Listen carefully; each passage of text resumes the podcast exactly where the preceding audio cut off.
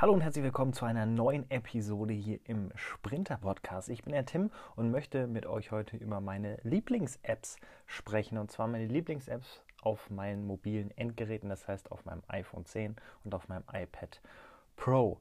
Denn die Apps, die ich euch jetzt vorstelle, sind bis auf eine App auf allen beiden Geräten verfügbar und auch gut nutzbar. Die sechste, also hier sind insgesamt sechs Apps, die ich euch vorstelle, sechs Lieblings-Apps. Die sechste ist ähm, zwar auf äh, dem iPad installierbar, aber nicht wirklich nutzbar. Dazu aber mehr und warum ich das Ganze mache, weil ich diese Frage immer wieder gestellt bekomme. Welche Apps nutzt du häufig für deine Arbeit, um die zu erledigen? Ähm, sowohl im Hauptberuf als Social Media Redakteur, aber eben auch in ähm, in meinem Hobby, dem Bloggen. Und das möchte ich euch jetzt in dieser Episode hier im Sprinter Podcast einmal vorstellen. Viel Spaß.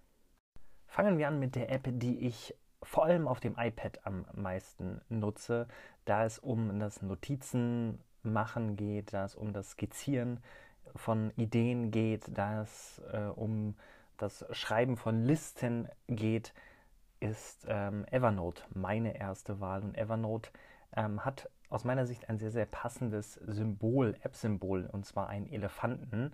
Ähm, das soll ein bisschen das Elefantengehirn, weil das wohl sehr, sehr groß sein soll, ich weiß es nicht im Detail, äh, symbolisieren. Und ähm, genau das erfüllt eben den Zweck, warum ich auch Evernote am Ende nutze, nämlich dass ich super, super viele Sachen dort abspeichern kann, sowohl eben wie schon gesagt Notizen, Skizzen, äh, PDF-Dateien, ähm, Mitschriften und so weiter und so fort. Ich kann auch Audiodateien hochladen, zum Beispiel für den Bahnfunk-Podcast. Da äh, tauschen Lukas und ich uns drüber aus. Man kann das mit mehreren Leuten teilen. Die können beide darauf zugreifen, wenn man Evernote hat. Und das macht das Ganze sehr, sehr einfach. Und ich nutze Evernote jetzt seit 2011, seit 2013 in der Premium-Version. Da gibt es unterschiedliche Versionen, ähm, die auch kostenpflichtig sind. Es gibt eine Gratis-Version und zwei kostenpflichtige Versionen. Ich habe die Premium-Version, ähm, also das größtmögliche, alleine aus dem Grund, weil ich es wirklich tagtäglich ich meine drei bis vier Stunden auch nutze, sowohl im Hauptberuf als auch als Blogger und äh, vor allen Dingen eben auf meinem iPad, weil ich da eben natürlich auch mit der Tastatur, die ich dazu habe, super gut Notizen machen kann oder auch Blogbeiträge schreiben kann. Und das mache ich alles in Evernote, weil es dann über alle Geräte hinweg synchronisiert ist. Die nächste App ist auch eine Listen-App, aber eine To-Do-Listen-App, die nutze ich jetzt auch seit 2014, ähm, ist Todoist. Und äh, da werden alle Aufgaben, To-Dos festgehalten, die gemacht werden müssen. Das kann man auch mit ähm, Evernote verknüpfen. Das habe ich aber nicht gemacht. Ich nutze es tatsächlich rein als To-Do-Liste, ähm, kann Prioritäten vergeben, kann Projektnamen vergeben, kann ähm, Etiketten vergeben und ähm, mittlerweile habe ich mich so an den Workflow gewöhnt, dass ich keine andere To-Do-Listen-App mehr nutzen möchte. Das nutze ich auch sehr, sehr häufig auf dem iPhone, um da was abzuhaken, aber eben auch, um das zu führen, jeden Abend und jeden ähm, Morgen auf meinem iPad. Die dritte App ist die angesprochene App, die man nicht auf beiden Geräten nutzen kann, und zwar Instagram. Instagram ähm, ist natürlich hauptsächlich für, für Smartphones gedacht. Ähm, um die Inhalte einzustellen. Man kann das Ganze auch auf dem iPad installieren, aber ist dann eben in einer Smartphone-Ansicht verfügbar, somit nicht wirklich nutzbar. Ich persönlich ähm, bin großer Instagram-Fan, weil es eben so viele unterschiedliche Formate abbilden kann und ähm, deshalb ganz, ganz großer Fan und immer eines der häufig, am häufigsten geöffneten Apps am Tag bei mir. Die nächsten drei Lieblings-Apps von mir sind einmal Apple Podcasts, einmal Tweetbot und einmal Spark. Fangen wir mit Apple Podcasts. Natürlich höre ich auch selber sehr, sehr viele Podcasts, eigentlich nahezu wenn ich äh, unterwegs bin und jetzt keinen Mitreisenden oder ähnliches habe. Also grundsätzlich, wenn ich alleine unterwegs bin, habe ich immer Kopfhörer drin und höre entweder Musik oder eben Podcasts, in der Regel aber immer Podcasts. Und das mache ich eben über die Apple Podcasts App, die vorinstalliert ist, mit der komme ich ganz gut zurecht, einige andere nicht. Ich persönlich habe mich mittlerweile daran gewöhnt, habe mir da auch eigene Podcast-Listen angelegt. Alles, was ich morgens höre, alles zum Thema Sport, alles zum Thema Digital, Apple und so weiter und so fort.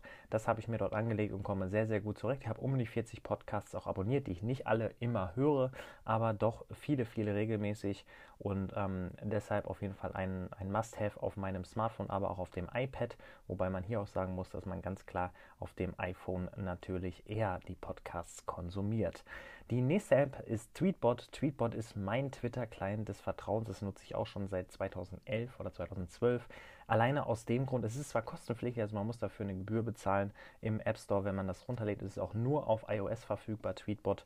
Ähm, und ähm, hat man eben erstmal durch den Vorteil, wenn man dafür bezahlt, dass man keine Werbung hat im Feed, was auf, Inst äh, auf Instagram, auf Twitter sehr, sehr ähm, negativ gesehen wird, wenn da eben ähm, Werbung drin ist und das hat man eben in der normalen Twitter-App. Ich persönlich mag es überhaupt nicht, mit Werbung den Feed durchzuscrollen, deswegen nutze ich ausschließlich Tweetbot, sowohl auf dem iPad als auch auf dem iPhone.